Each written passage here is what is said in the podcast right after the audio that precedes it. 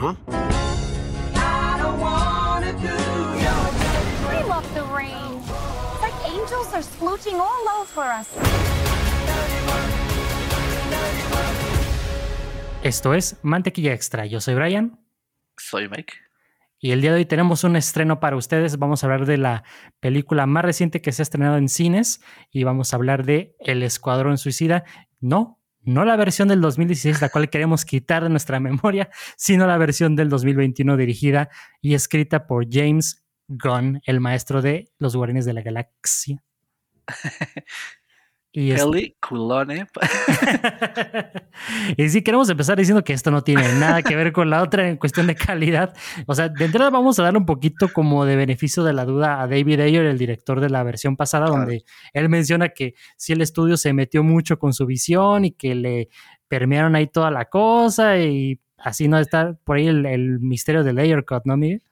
Sí, no, bueno, que ya también, si nos están escuchando en nuestro canal de YouTube, en Hello ahí pueden ver como un video, un buen resumen de como que todo lo que pudo ser, o lo, bueno, entre comillas, este, lo que sabemos, ¿no? Del, Layer Cut. Ajá. Porque todo está muy, muy raro, porque al principio era como de que Ayer decía que sí era su corte, luego como que siempre no, y luego como que ya ahorita con el Snyder Cut, este, Schumacher Cut, todo lo que el Cut.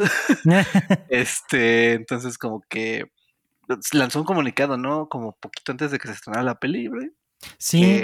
básicamente era como de que el estudio hizo lo que quiso y que su película apuntaba a un drama un poco más este, profundo. Sí, que, también yo digo que eso está, no, no me lo imagino, Miguel. Aparte, como digo en el video, o sea, yo sí creo que hubiera sido una película mejor, pero yo creo que no hubiera sido como un caso tipo Snyder Cut, donde literal fuera una película completamente diferente. No, pues el Snyder Cut es como día y noche, ¿no? Manches, cambió totalmente la, o sea, la visión de Whedon Warner Bros. a la visión de Zack Snyder. Eh, es otra película, como dijiste. sí, no, y por eso te digo que yo siento que con el Layer Cut no habría mucha diferencia. Bueno, si algo quizás de ser una película mala, ser una película que dirías, eh, está buenecilla, pero como, como lo que pinta quizás David Ayer, que en sus palabras dice que dice muy modestamente, hice algo asombroso, pues como que no sé. Aparte, siento que con el guasón del, del, de Jared Leto, como lo vimos en la película, no funcionaba. Y en cambio, como lo vimos con el Snyder Cut, siento que ahí sí funcionaba. Es una cosa bien, bien curiosa, pero yo siento que ya le he dedicado mucho tiempo a hablar de la, otra película mala, así que mejor. Creo que tendría, que salir, Como que, porque mucha gente se preguntó que si era un reboot, si era un refrito, si era una secuela. Y pues la respuesta es de que es todas estas al mismo tiempo. Ajá, porque según James Gunn decía que no era ni reboot, ni reboot ni secuela, pero cuando ves la película sí tiene tirada de que sí se siente como una secuela, pero como Warner Bros. básicamente eh, agarra a Suicide Squad de 2016 como su hijo bastardo, casi no lo quiere reconocer en público. Es como un, sí nos gustó los personajes y los actores, pero no vamos a pelar nada de lo que pasó en esa película, nomás unas vagas referencias a que ciertos personajes ya se conocían, pero hasta ahí. Así que si quieres una vez comencemos, Miguel, con la sinopsis de la película y recuerden, este podcast está lleno de spoilers. Ah, sí, claro. Este, pues bueno, básicamente este es el, como ya dijimos, la secuela, que parece más secuela. Este, vemos otra vez este, a Task Force X en otra misión este, de llegar a Corto, Corto, uh, se me trabó la lengua, Corto Maltese, Corto Maltese, este, una, que es una isla, este, ficcional, este, del, del universo de DC, este, pues para, para, este, derribar una torre, ¿no? La Jotunheim, que, es, que se supone que guarda ahí un, un secreto de, del espacio exterior el proyecto Starfish. Starfish. y está bastante interesante porque vamos comenzando hablando de la película, Miguel, lo que me encantó al principio, porque ya empezamos a ver el toque de James Gunn desde los primeros, el primer cuadro, casi, casi ya viendo a este personaje de Michael Rooker, a Savant, al matador. El matador. Oye, sí es cierto. Y se me olvidó ese mendigo chiste cuando estaba viendo la película, Miguel, de, Luis Hernández. Y, porque sí, para los que no recuerdan o no saben, y hace tiempo Miguel y yo hicimos un breakdown del trailer completo de Suicide Squad y nos echamos varios chistoretes. Así que vayan a verlo. El video está divertido, está ahí en nuestro canal de YouTube. Y sí, me encanta, amiga, porque la película es lo, la primera señal de que es una cuasi secuela, es de que no te explican ya con lujo así de detalles qué es el escuadrón suicida, como que ya consideran que a lo mejor ya sabes algo, y si no, te lo explican de volada, así como, te vamos a instalar este chip y recuerda que si te escapas de la misión te va a explotar y bla, bla, bla, y vámonos de lleno a la acción, como que la peli no tarda nada en ya ponernos Sí, de ¿no? lleno lo que se va a tratar, ¿no? Sí, me gustó mucho eso como para los que no vieron la, la primera película, como que Amanda Waller explica como rápido a... Se me olvidó el nombre del personaje, pero el matador este de Michael Savant. Rooker, a Savant, este, como, porque al parecer es su primera misión, ¿no? Porque apenas le están este, poniendo el chip. Ah, sí. Entonces como que es el, es el resumen, ¿no? Es el clásico este, recurso que usan las películas de el, el que no conoce el universo, como que ahí le están explicando, ¿no? Como que somos, somos Savant en este nuevo universo de, Todos somos el matador. todos somos el matador. Este, pero pues vemos ahí otra vez a Amanda Waller, este, con por Viola Davis, que creo que también en la primera película, este, muy aparte de lo que se puede decir, creo que hizo un buen papel. También vemos, creo que en la primera escena vemos a Rick Flag, ¿no? Como presentándose también con Savant, Ah, sí. que también este Joel Kinnaman, este, regresando de la primera película. Y bueno, luego luego vemos como formándose el equipo, no o sea, no hay introducciones este con música popera como en, en la primera y con créditos de neón, No suena Rick James. así que Rick James. Oh, sí, cierto. Este, y ya los vemos como preparados con la misión, ¿no? Con la toma, este, que está muy padre, que vemos en el trailer, ¿no? De la bandera de Estados Unidos como atrás, como muy cínico, de Sí. todos estos este, supervillanos trabajando para el gobierno. Eh, Pero pues también vemos a. Los que regresan es Harley Quinn, Rick Flag y este Captain Boomerang. Bueno, y Viola Davis. Entonces, este. Y bueno, ese es como el. perdón. Ese es el, equipo A. Eh, Que ahor- ahorita hablando del trailer, del breakdown que hicimos, este. Yo pensé que iba a ser como el equipo A y luego este el equipo B iban a ser como después para salvarlos. Pero, ah, oh, sí. sorpresa, eso, eso me gustó mucho que como que jugó con nuestras expectativas.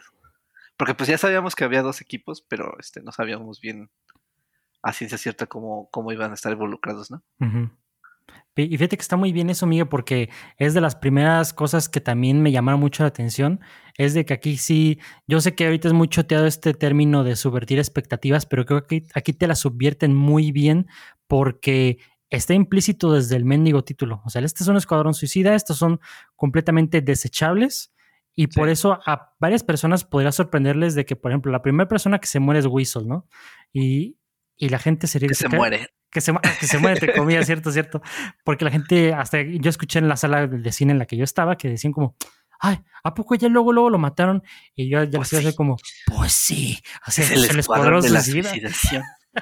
Exactamente. Y, y, o sea, y no se siente como un, como le llaman los gringos, un momento gacha, así como de que nomás Sí, sorpresa ¿no? por sorpresa, o sea, sino que va justificado porque ya te lo van explicando desde el principio y por eso sorprende tanto de buena manera cuando ves la masacre de- del equipo A, cuando em- son básicamente traicionados por Blackguard, interpretado por Pete Davidson, Davidson y pues vemos una masacre dentro de la cual, eh, pues ahí fue el primer momento que se me destrozó el corazón, Miguel. A lo mejor tú también sentiste lo mismo cuando vimos a nuestro querido Capitán Boomerang, pues ser simplemente despachado.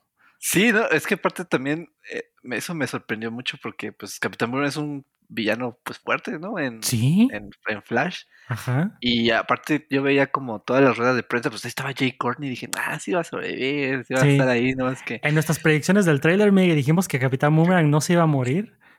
Sí, o sea, Harley Quinn creo que era muy obvio, ¿no? Y. Rick Flag, pues obviamente también los veíamos con el, con el otro equipo, ¿no?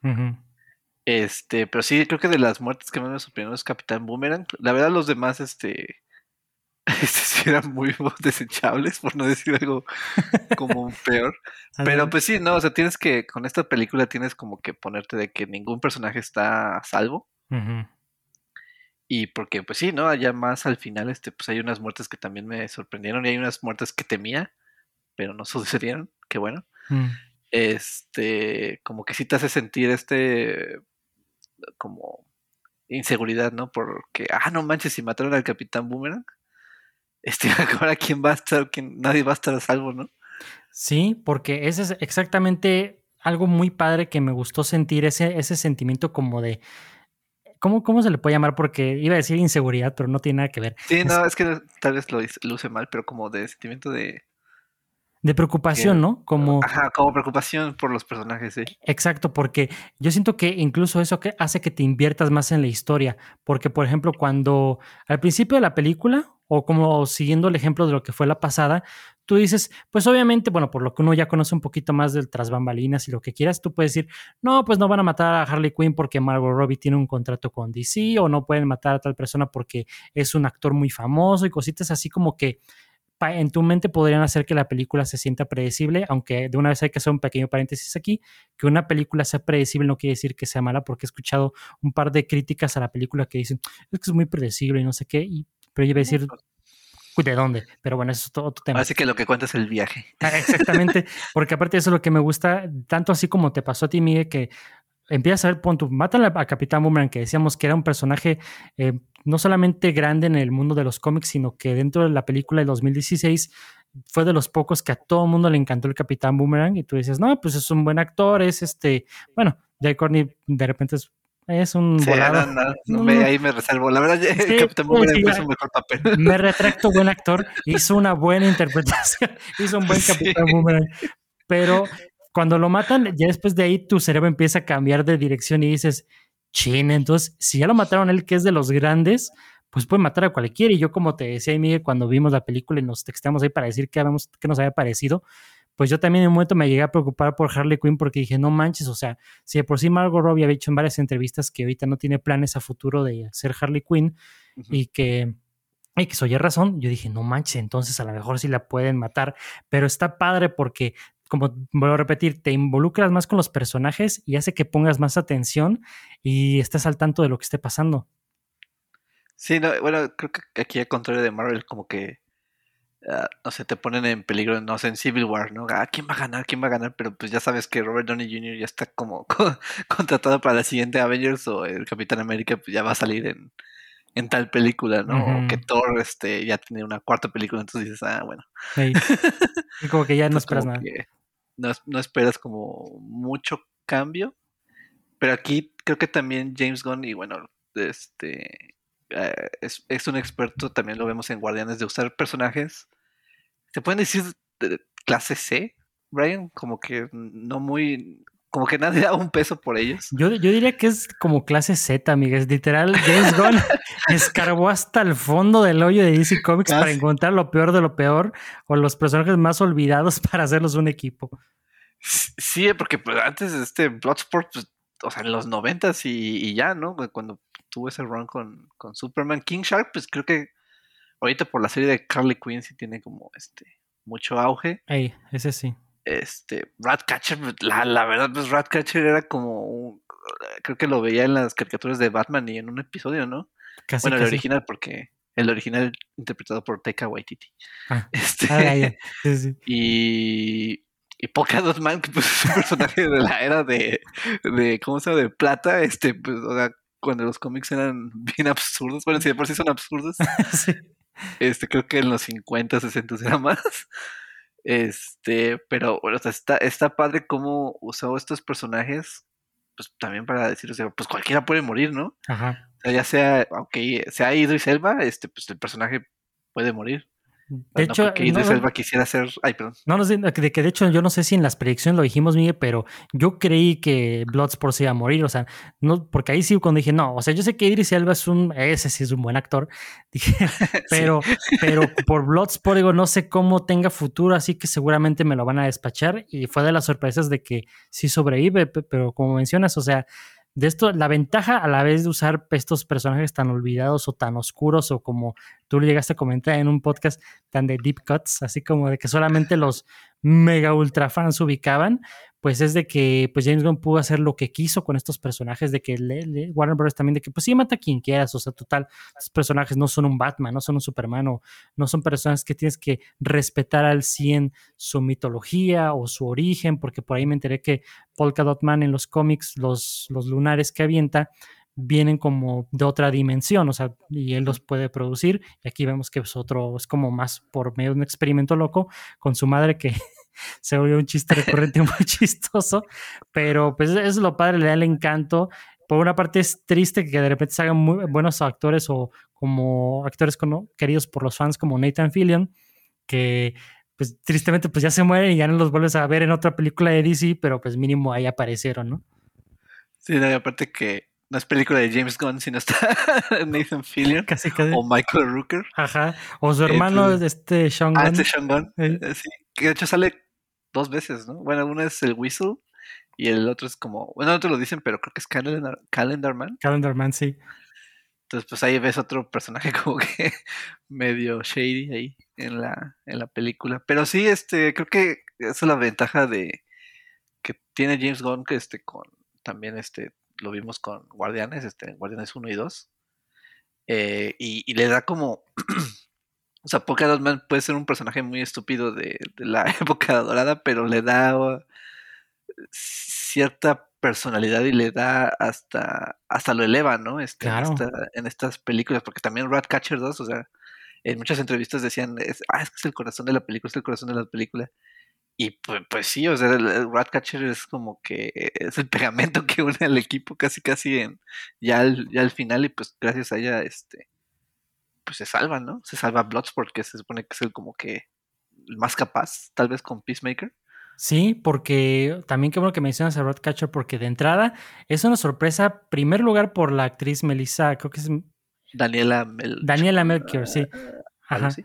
Que es portuguesa, por ahí también el trasfondo de Portugal y todo este show, porque de hecho es la, la primera película en la que sale ella y se me hizo una super chamba la que se aventó. Y, y sí, o sea, en verdad es el corazón de la película y es, me encanta cómo es la que conecta de alguna forma con todos los personajes e incluso te llegas a preguntar cómo una persona tan buena llegó a terminar en la cárcel y con todo este business, es como cositas que te sorprendes, pero habla de la tremenda habilidad que tiene James Gunn de escribir personajes y hacer que tengan dinámica y todos como que se nutran de cada quien, porque es como cosas que ya hemos visto en Guardianes 1 y 2, pero ya la razón por la que yo en mi reseña, que también pueden checar en nuestro canal de YouTube, por la que mencionaba que esta es la obra maestra de James Gunn, es de que son todos elementos que él ya conocía, ya estaba realizando, pero aquí es como llegaron a su mejor punto, o sea, de la manera en que él pudo crear estas dinámicas, estos personajes tan entrañables, es de una manera increíble que solamente él pudo haber hecho, hablando de estos personajes tan desconocidos que nadie los pelaba y ahora todos, todos quieren su figura, todos quieren eh, algo de estos personajes. Perdón, pero que de hecho yo acabo de comprar ayer, este, me compré un Peacemaker ya de Funko en preventa. Ah, no, chis. Sí.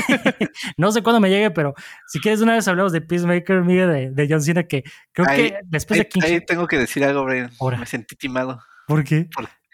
Porque yo nunca vi a John Cena en la película. Na- Nada más de un Me casco dijeron- flotante. Me dijeron que salía John Cena. Es que no lo puedes ver, lo. No lo puedes ver. No, pero perdón, ya después de mi chiste malo.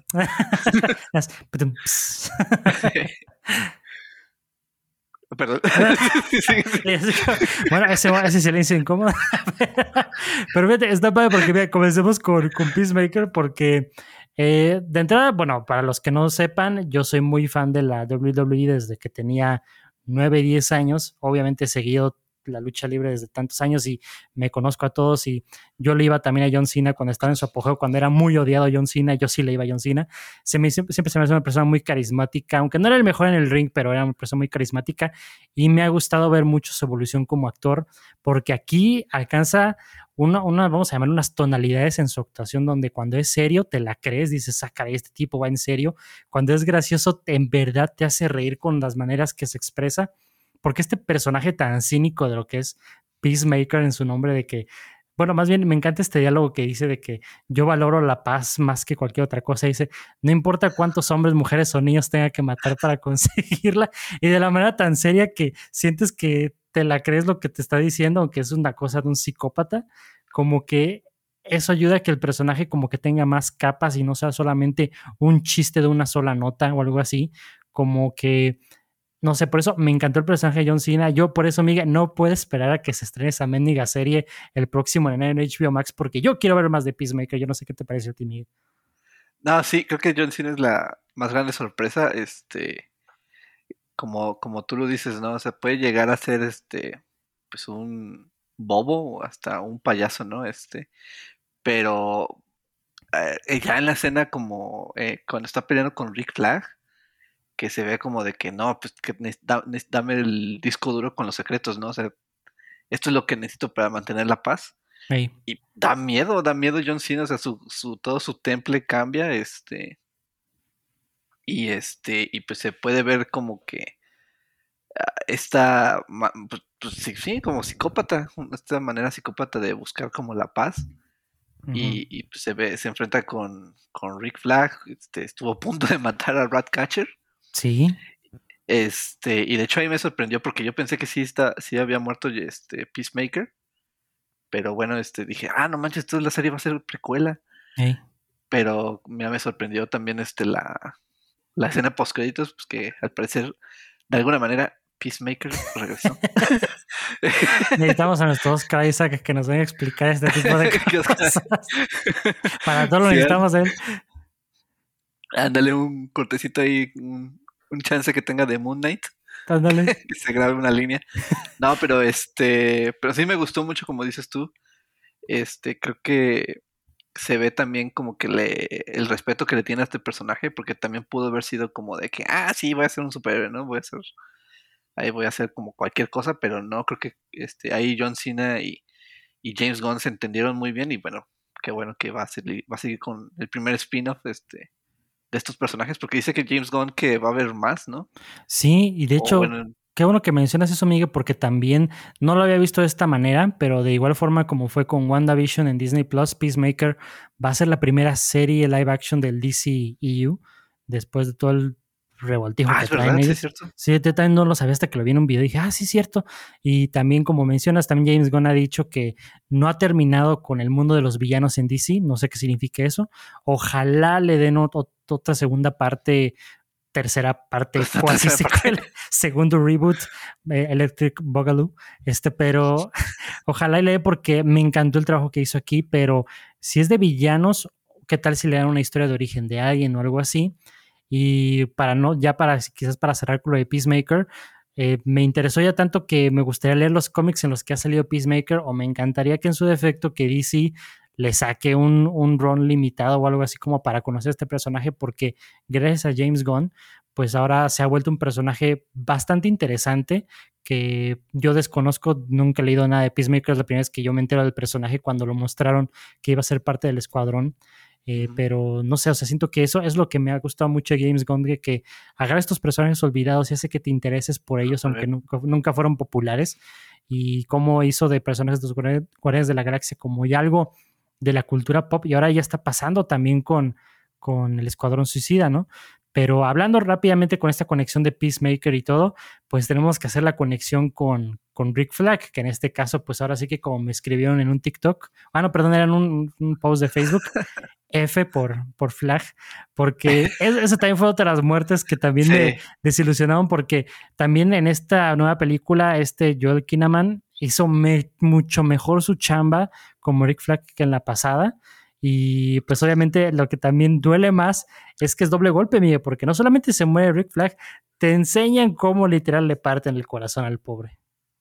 Ya sé, no sé si esto fue una referencia a la, a la Enchantress, porque ya ves que se moría como con el corazón, o Amanda Waller tenía su Oh, corazón, eso no me lo sabía.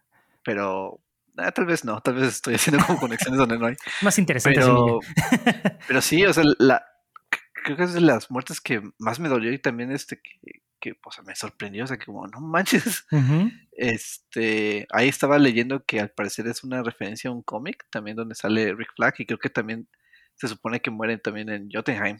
¿A poco? en, en la misma misión. Entonces dije, ah, no manches, o sea, pues para quien, ahora sí que, que tiene un conocimiento enciclopédico, yo creo que no es sorpresa, pero este, pero sí, o sea, creo que Joe Kinnaman, este, en la primera película la verdad era el- como soldado, el soldado este enojado, Genérico. el genérico número 3, Ándale. pero aquí creo que le dieron un poco más de, de carisma, que pues no conozco mucho de- del actor, creo que la verdad nada más lo conocía por Suiza Squad y el reboot de Robocop, entonces no son las mejores referencias. Exacto.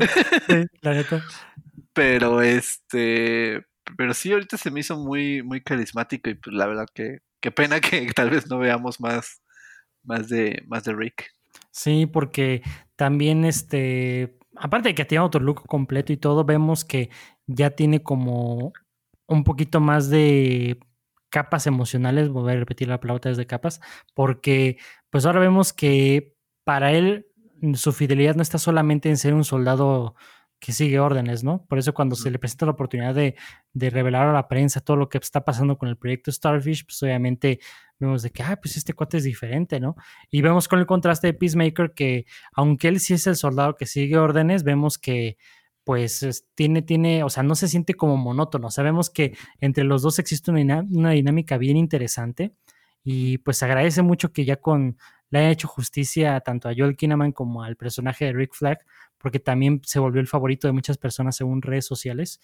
Y ahorita que me pongo a pensar, ah, también vámonos a, con otro favorito de, de, los fans mío ahorita que estamos discutiendo, porque literalmente la, la, trama en sí no es nada del otro mundo, no es algo que podamos estar como eh, desmenuzando, porque simplemente es vamos a destruir o a entender qué está pasando con el proyecto Starfish, que en este caso es Starro, el primer villano de la Liga de la Justicia, como dato curioso y que está muy padre la adaptación que le hicieron y un concepto muy interesante, pero aquí la, carnita de esta película son los personajes y por eso ahora hablemos rápidamente de, de King Shark, interpretado por Sylvester Stallone, porque también de este personaje, pues yo siento que puede dar pie para que a lo mejor salga en el siguiente escuadrón o que le pueden sacar más cosas, ¿no, Miguel? Sí, cuando, mostraron el King Shark, este, como que ahora sí que, como dirían los gringos, me hice stand de, de King Shark. si, si me lo tocaban, este, me iba a enojar mucho. Este, porque tiene como un. No sé qué tiene James Gunn, porque también lo hizo con Groot, que ah. hace de estos este, personajes que pues, son monstruos, ¿no? Este, pero así como Groot, King Shark tiene como este. Uh, personalidad como de bebé, ¿no? Como de ah, inocencia. No sé si, es, si lo puedo explicar como. Sí, puede ser como inocencia, sí. Este, entonces, o sea, pues sí, ¿no? Es, un asesino, este, tiburón, que al parecer es un semidios, Nanahue, o cómo. Sí, Nanahue. Este, pero pues tiene, o sea, hay una toma que me gusta mucho cuando están en la, en la ciudad en la noche que van al, al Congal a buscar el ticket. este, que se ve, ¿no? Como que, como sorprendido de toda la civilización, ¿no? De que vea una pareja besándose, los puestos en la calle, y como que los admira así como que, como que, ah, yo quiero estar ahí, pero pues, no sé, como que no me aceptarían, o pues él sabe como su naturaleza, ¿no? Entonces como que le da esta, o sea, creo que vamos a repetir mucho, pero le da esta personalidad a estos, este, eh, como si sea, pues a estos villanos que incluso hasta como que dices, ah, me cae mejor que muchos héroes, ¿no? Sí, sí. Este, pero, pero pues sí, o sea, me, me, gustó mucho el trabajo de Sylvester Stallone, ahí este con medio, medio tonto su personaje, pero pues tiene esta calidad como de inocencia de, de niño, ¿no? Sí, porque incluso tiene un arco muy interesante a pesar de, de que sí es un personaje muy inocente como un niño, pero no por eso no James Gunn no escatima en darle una otras como es una personalidad y un arco que en este caso es de que tan simple, o sea, King Shark no tiene amigos y al final de la película ya tiene amigos, o sea, es un, es un, círculo muy sencillo, pero vemos su proceso y eso es algo bien, bien interesante cuando, por ejemplo, empezamos desde que, pues, los, por ejemplo, los peces, ¿no? O sea, de que, o las cositas esas que se encuentran en el. Los, o medusas extraterrestres. Ajá, que dice, ah, son mis nuevos amigos y no sé qué, y lo terminan traicionando y ya después, este, ya con sus amigos de verdad, pues ahora sí que ya los del escuadrón, ya todo en, en orden, ¿no? Pero es como tú dices, es una gran habilidad que tiene James Gunn para, para hacer que te importen estos personajes y para darles más allá de lo que tú crees que va a ser. Y son sorpresas bien agradables porque en manos de otros directores hubieran sido simplemente carne de cañón o no hubieran sido, hubieran sido personajes súper básicos que dices, ay, pues sí está padre el diseño, pero ya no me interesa conocer más. Como en este caso fue la versión del 2016, porque creo que fuera de Deadshot y Harley Quinn, pues los demás personajes, bueno, y Capitán Boomerang hasta cierto grado, como que los demás personajes están muy meh. Por ejemplo, me, me quedo pensando en El Diablo, que no conectabas con ese personaje tanto así que cuando se muere al final, pues ni lo sientes. Es como, ah, pues sí se sacrificó por sus amigos y por alguna extraña razón les dice que son su familia, aunque solo los conoce desde hace unas horas, así como que está raro, pero aquí sí te da chance de que te encariñes, de que les cree un arco a cada quien, que cada quien brille, porque a pesar de que son un buen de personajes, o sea, cada quien tiene su momento de, de luz ante el sol, o no sé cómo se llama la expresión, Sí, pero, sí. pero está muy padre, o sea, siento que por eso esta película ha conectado con mucha gente y por eso ha encantado a varias personas, a varias, a muchas personas, incluyéndome, porque yo no diría quizás que es la mejor del DC EU, yo para eso siempre el puesto se lo dejo al, al Snyder Cut, pero dentro del top 3 o top 4 yo pienso que sí, Miguel. Sí, o sea, creo que ah, quiero decir que el Snyder Cut como que no es para todas las personas. Y bueno, sí, creo que sí, este, como dices tú, tal vez puede ser la, la mejor para una audiencia este, general. Pero yo creo que también estoy como tú, ¿no? Como que le sigue ganando Snyder Cut, como que hay más cosas interesantes ahí en BBS. Pero no así fácil, este. ah, como que ah, pues le, yo creo que le gana este a muchas, este. creo que a todas las películas de DC que han, Sí, que han intentado sacar, sobre todo las, este. ah, por ejemplo, Wonder Woman 84, ¿no? Que, que la verdad no, no me gusta mucho, pero pues est- estás hablando de Wonder Woman, ¿no? Este. Y aquí están pasando a personajes este X sí. y pues ya tienen este un poco más, más auge y han conectado con más personas. Entonces, eso como que. mm, No me acuerdo si James Gunn escribió el guion, Brian, pero creo que sí, ¿verdad? Él Sí. escribe y dirige. Entonces, como que eso habla mucho de su habilidad, este, como, como director, escritor. Sí, porque de hecho también aquí podemos conectar con una idea mía de a ver tú qué opinas, porque yo, yo siento que, mira, me podría gustar, es más cómodo seguirse quejando del relajo que traen DC, porque ahorita también con la adquisición de Discovery y todo eso, que ahora tienen un revoltijo y que los de Discovery sí quieren que regrese el Snyderverse y que Warner Bros. en general no lo quiere, no son cosas ahí, ¿no? Pero mira, aquí hay algo bien interesante. Ya van, las últimas dos películas de DC han demostrado lo que pasa cuando sí le das buen visto bueno a la visión del director y escuchas a los fans. O sea, primero con el Snyder Cut, de- dejando que Zack Snyder terminara lo que él tenía que contar y todo. Y este, y ahora vemos con lo mismo con James Gunn. O sea, yo siento que esto ya debería ser como una cachetada ya para que despierte Warner Bros. y, y de que ya no se metan tanto con las decisiones de los directores. Yo entiendo que hasta cierto grado por política lo tienen que hacer, pero digo, o sea, me gustaría decir que esta película le va a ganar, le va a dar más dinero a Warner, pero lamentablemente no está siendo el caso porque con su brillante decisión de estrenar el mismo día que HBO Max, pues le ha afectado bastante a la película y no me gustaría que esa fuera una excusa para decir a Warner, pues ya ves, les dijimos que este tipo de películas no pegaban y no están dejando dinero y bla, bla, bla, ¿no? O sea, como que, pero es, esto me da un poquito de esperanza. muchos, bueno, ahorita hablamos como de, de la industria, ¿no? Porque también estamos en un momento medio feo. Digo, es una pandemia. Este, creo que ahorita la de Jungle Cruise, este, ahí en Estados Unidos, este, fue como que el, el, el gran éxito, ¿no? Pero pues es una película de 300 millones que hizo en su primera semana una baba, ¿no? Bueno, para Sí. una semana normal, digámoslo así. Entonces, este, pues espero que, que este, pues Warner Bros. este vea esto no como un, como dices tú, ¿no? Como un error o como un, este, un fracaso. Porque, bueno, aparte de que tienen también este, una, la clasificación es R, ¿verdad? Es este C. Sí. Entonces, pues no es para todo público, entonces pues eso te corta este también este muchas entradas. Eh, pero pues bueno, este yo la verdad me, me gustó mucho como que lo que hizo James Gunn y pues respeto a, a, bueno, a Warner que lo dejaron hacer este como bueno, no, no, no lo que quiso, pero este como que le dieron este las, las libertades que bueno, que por ejemplo no no hubo en la Liga de la Justicia o tal vez no hubo en la primera Wonder Woman.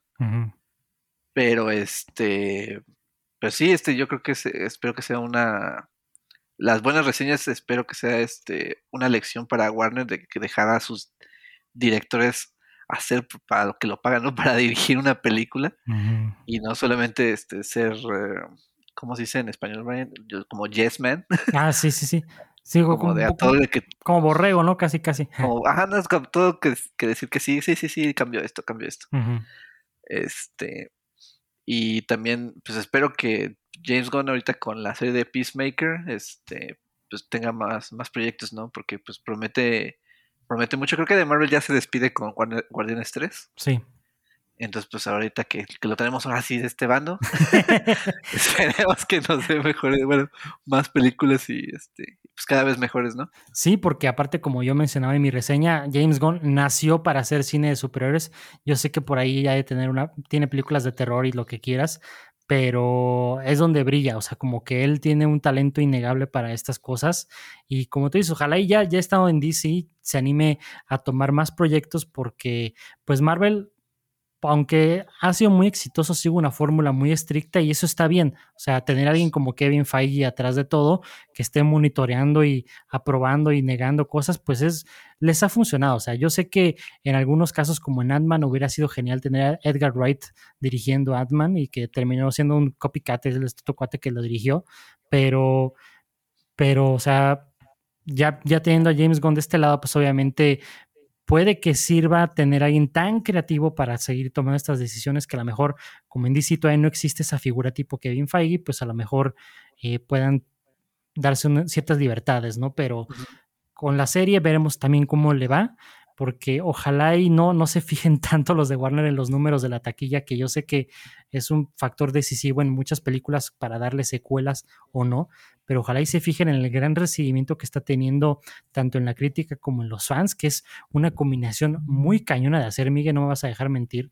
Por ejemplo, para, para no irnos tan atrás, acaba de pasar con la serie de He-Man, donde la crítica le fue muy bien, pero los fans la despedazaron por completo, o sea, y en cambio aquí fue el raro caso donde a todo mundo le gustó, pero por la pandemia y los otros factores que ya has mencionado, pues obviamente no, no estamos viendo el resultado en, la taquilla y en la, en la inversión, pero pero por una parte, pues me da esperanza para el futuro porque pues ya si le dieron chance a James Gunn, quizás le den chance al siguiente director que contraten para un proyecto, ya sea de serie o de película, y pues puede ser buena señal para nosotros los fans porque pues aunque digan que los hacen para público general, pues los fans son los que disfrutamos incluso más todas estas propiedades, porque cuando hay directores tan capaces como James Gunn que nos meten referencias y utilizan personajes conocidos de los cómics, pues obviamente lo terminamos disfrutando un poquito más. Así que no sé, Miguel, si también quieras otros comentarios finales o de lo que más te gustó de esta película del Escuadrón Suicida. Creo que también me sorprendió este, la, la foto, Bren. Este, no sé Ah, si. sí. Porque e- es muy, muy buena foto. Creo que desde que descansa en paz este, de las películas de Snyder, este, de DC. Creo que no había visto este foto tan interesante como, como la de aquí. sí. Este, hay, hay una toma como que se me quedó grabada en la, en la mente de la pelea de Rick Flag que se ve como. Es hasta, hasta poético. Que se ve como la pelea en el reflejo del casco de Peacemaker. O sea, pues eso también, este, aparte de que se ve bonito, pues también ayuda como para la historia, ¿no? Y te pone como en un, en un feel. Y creo que también me gustó el recurso este que usan, este, para los capítulos. Ah, sí, Eh, sí, sí, los Es que no capítulos. sé cómo llamarlo, pero que... Que los es parte del escenario, dentro- ¿no? Ándale, sí, que los Ajá. ponen en, la- en el escenario.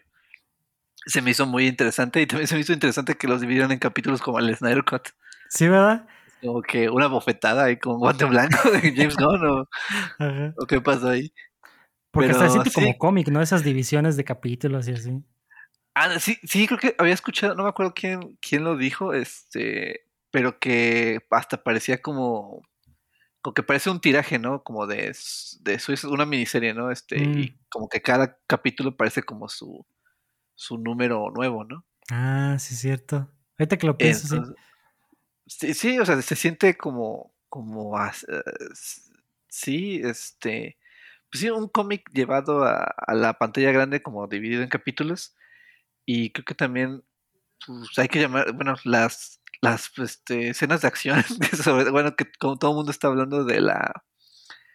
Ay, ¿qué, qué están haciendo en un campamento? Como que de sigiloso, en- entran como sigilosamente en un campamento, ¿no? Ah, Y sí, pues sí, matan a sus propios aliados. Entonces creo que todo el mundo está hablando de esa escena, sí.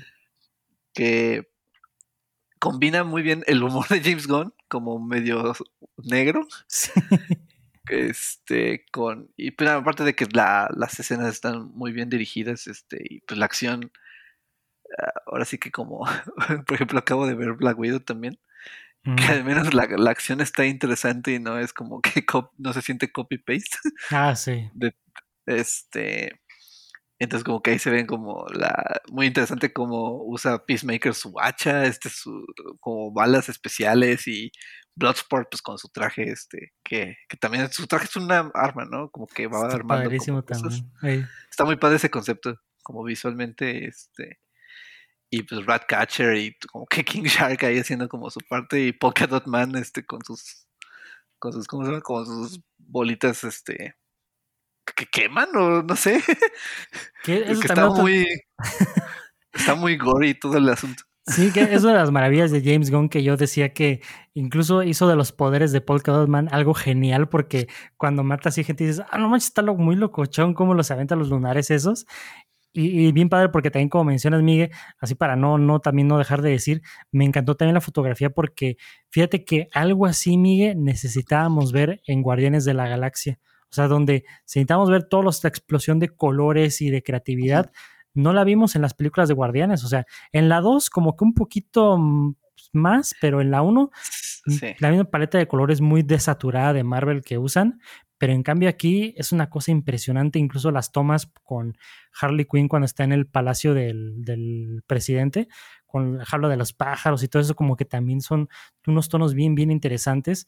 La película por eso se destaca mucho y también por las escenas de acción como tú mencionas, pero que también no es acción por acción, o sea, como que va con un propósito, incluso te hace reír como lo que acabas de decir de la parte cuando se está infiltrando el campamento de la resistencia, o sea, como que son detalles que tiene muy bien cuidaditos James Gunn y que tienen su recompensa, o sea, como que por, por eso me encantó esta película, amigo, por eso le di cinco estrellas, por esa razón, cuando salga me la voy a comprar en Blu-ray, Blu-ray 4K, si ya tengo un reproductor o el Play 5 para entonces, por- porque es que se lo merece, amigos, es, una, es, una, es un peliculón, así como dijiste al principio del podcast, o sea, tiene tantas cositas que le puedes sacar y que te dan ganas de volver a ver, de hecho yo estoy viendo cómo lo hago para volver a ver en el cine porque esta está muy padre, o sea, es, un- es una de las grandes películas de DC. Sí, creo que este, esta película ahora sí que si pueden o si este, tienen la posibilidad de verla en el cine, veanla en el cine. Este, la verdad es una bu- muy buena manera de regresar. Este, pero yo espero que se estrene muy pronto en HBO Max porque aquí son 30 días. 35 después. días, si no me equivoco. Este, entonces este, yo creo que la voy a volver a ver en HBO Max. Espero que la suban en 4K porque Ah. me voy a quejar un poquito de HBO Max, pero hay ciertas películas que no las suben en 4K porque yo quería ver Tenet. Dije, ah, no manches, voy a ver Tenet en 4K por fin. No está la en había 4K. comprado en- No, la había comprado yo en Cinepolis Click cuando salió Ajá. y dije, ah, pues ahorita en HBO Max va a estar en 4K. ujú. Easy peasy, Lemon Squeezy. lemon squeezy. Y nada. No, eso sí no me la sabía, Miguel. ¿Cómo es posible? Eh, Sí, y luego est- est- está muy raro porque creo que Mortal Kombat que la acaban de estrenar, este, esta sí está en 4K. Sí, sí está en 4K. Sí, el otro día la- fíjate que bien curioso, así rápidamente, cuando la ese día la fui a ver con un amigo, porque pues nos encantaba Mortal Kombat y la fuimos a ver, pero llegamos como unos 10 minutos tarde, nos perdimos literal la primera secuencia de, de Sub-Zero y Scorpion. O sea, Sub-Zero en el. Ah, Ajá. literal llegamos al momento en el que Raiden llega y se lleva al niño. Y ya cuando la volví a ver ya en 4K y todo, dije, ah, no manches, se ve increíble, o sea, ya con todo esto, pero sí, fíjate, yo había visto otras películas, pero quizás porque eran más antiguas no le había prestado mucha atención, pero se me hace un crimen que con estrenos como Tenet no las tengan en 4K, amigo, pero ojalá, ojalá y no se atrevan a hacer eso con, con el Escuadrón Suicida. Sí, no, sobre todo que es como un estreno pues muy grande, ¿no? Sí. Bueno, también Tenet, que se me hace muy raro que, pero Es como si Pero- Godzilla contra Kong también no la pusieran en 4K. Creo que esa sí está en 4K, Ah, pero ah, eso bueno, es lo que te digo que, que está como muy raro, la verdad no sé quién quién dicte eso, No. no sé si Christopher Nolan no dé permiso. La misma persona que, que decidió no poner HBO Max en los Amazon Fire Stick Me, esa es esa misma persona. No, no es cierto. ¿Tienes su Fire Stick? Sí, pero como él se las di a una tele que tienen mis papás, pues obviamente ellos no pueden ver HBO Max y yo así de que ah, malita sea. Pero No, yo, bueno, lo bueno es que mi tele todavía tiene como, bueno, es relativamente nueva. No presumir. Pero este, tiene ahí la, la HBO Max, pero pues sí en el Chromecast, pues 1080p, pues ni modo. sí, también. Pero sí, creo que este, ve- vean la, la película si que se quedaron con un mal sabor de boca, este, pues, con películas anteriores de DC. Yo creo que tal vez esta es la película que los convierta este, Sí, a- hecho. al, al bando de DC Warner Bros. Porque la, la, la verdad, la- bueno, yo siendo fan de James Gunn, aparte de lo de lo que ha hecho con Marvel, este, se siente muy su película, o sea, no se siente una película de DC, no se siente una película este, de Warner, se siente una película de James Gunn que está usando este, personajes este, de DC. Entonces creo que eso es lo más este, respetable que puede hacer un, un director, este, como que su visión este, y su estilo se ve a través como de, del producto final, ¿no? Y creo que este es el caso. Entonces, si, les gusta James Gunn, si les gusta su humor, si les gustó Guardianes, estos Guardianes de la Galaxia con vísceras y sangre, y este, y creo que un poco, me gustó más el humor que usa aquí, porque el otro es un poco más Marvel, y este creo que es un humor más James Gunn, un poco más, es que no quiero llamarlo no forzado, pero se sintió un poquito más natural.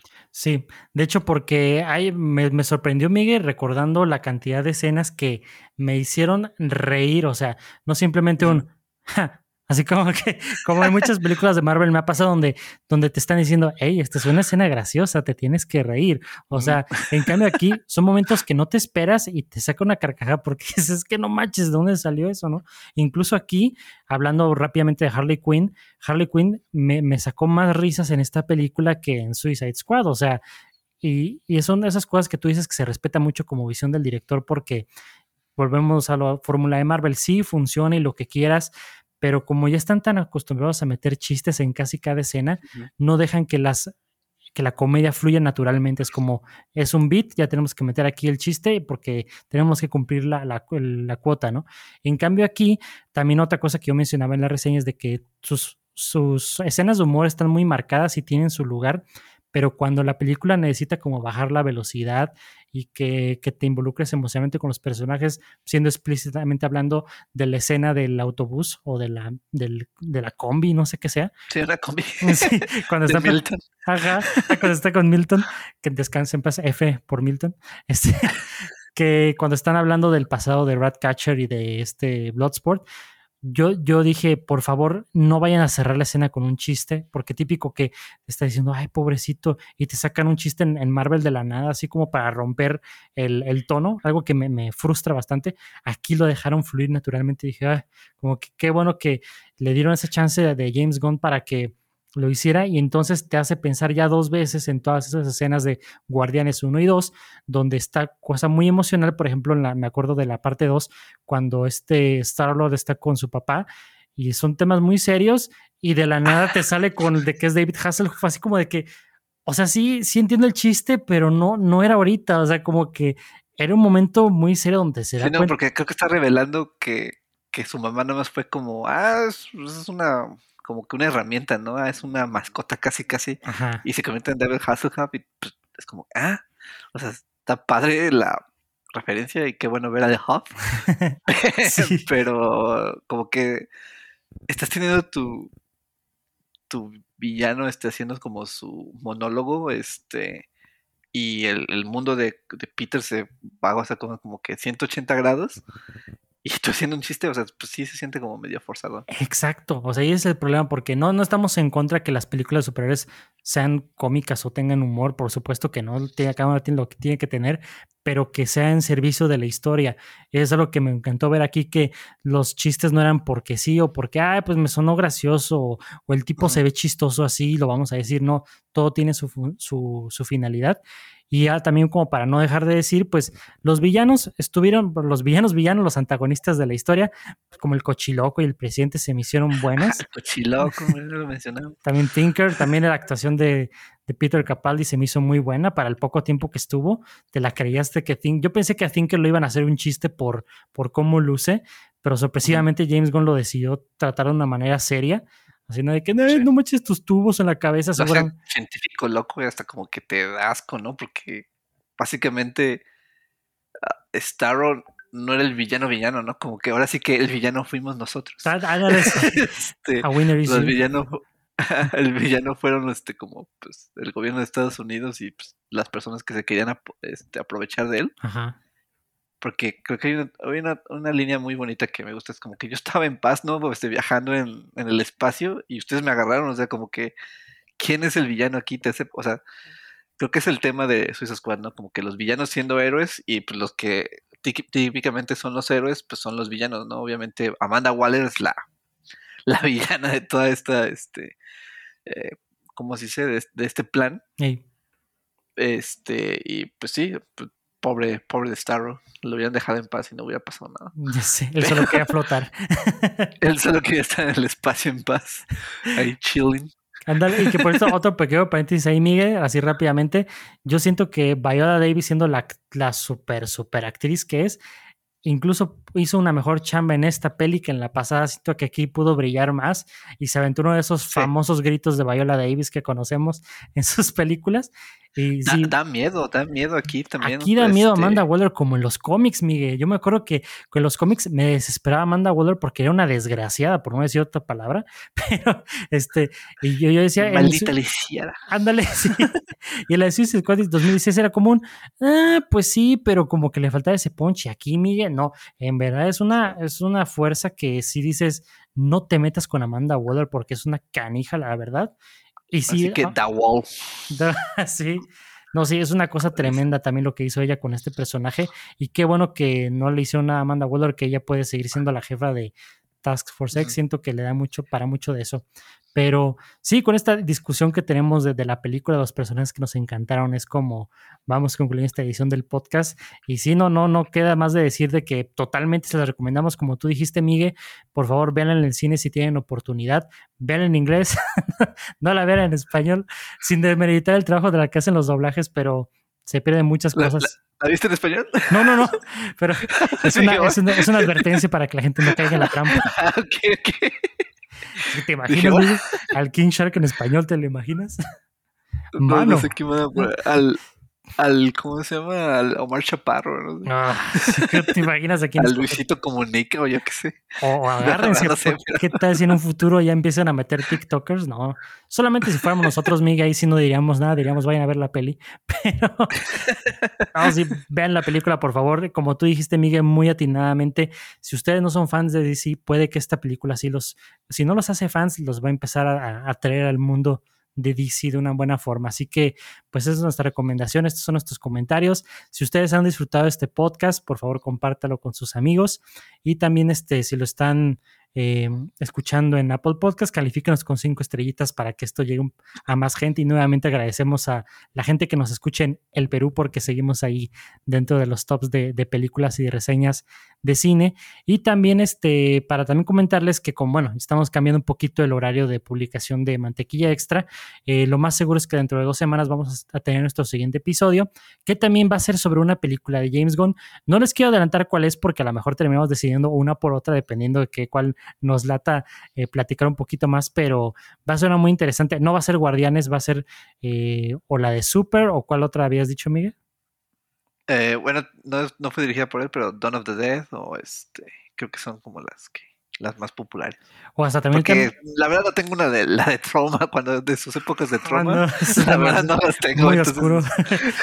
o, o si no, por ahí creo que también una que le fue muy bien es una que se llama Slither, creo que también hizo... Ah, Lizard, sí. Eh, o sea, porque puede ser o Super o Slither, puede ser cualquiera de esas, ya después en su futuro le, les avisaremos vía nuestras redes sociales, pero para que sepan que por agosto es un mini mes dedicado a- al cine de James Gunn, que sentimos que es un director con una, una voz única y una visión muy particular y humor muy negro. Así que no se pierdan ese próximo podcast y pues bueno, eso sería todo por el día de hoy. Yo soy Brian Soy Mike. y nos estamos viendo en la próxima.